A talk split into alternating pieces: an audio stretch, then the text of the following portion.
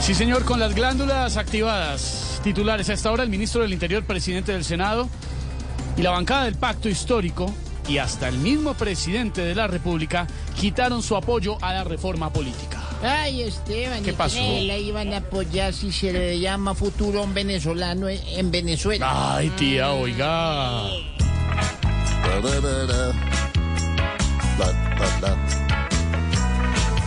Que por qué se fue, que por qué se hundió, que por qué Petro no la apoyó. Es que al leerla de lo que expuse yo, ya no quedaba nada y antes era un horror.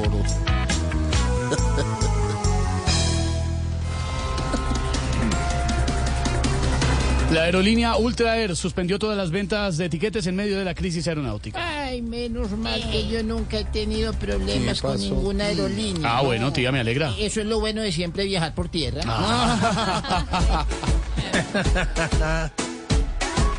Si no quieren sus vacaciones,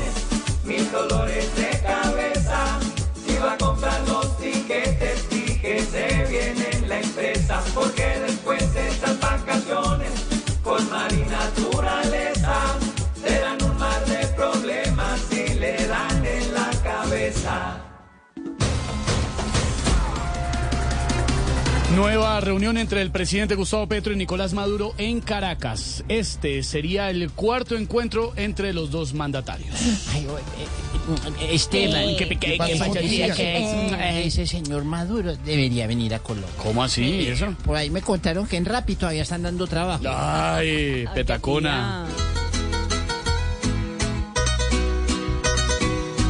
Se Al fin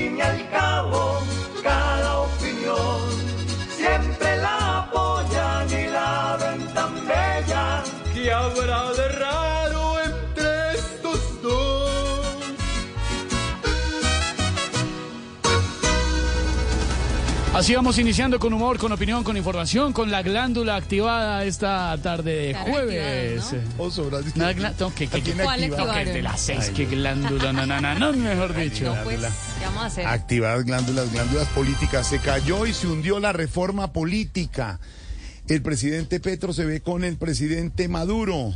Ayer se vio con el presidente, el presidente Santos y con Timochenko. Mucha actividad tiene el gobierno. Aquí está la dedicatoria del día, el encuentro entre el presidente Petro y el presidente Santos. Reunión en horas de la mañana. Tema, la paz total. Dedicatoria en Voz Populi para arrancar este jueves.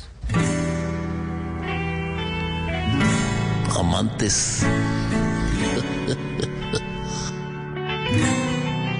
Mi gobierno no está bien y yo quisiera estar ahora.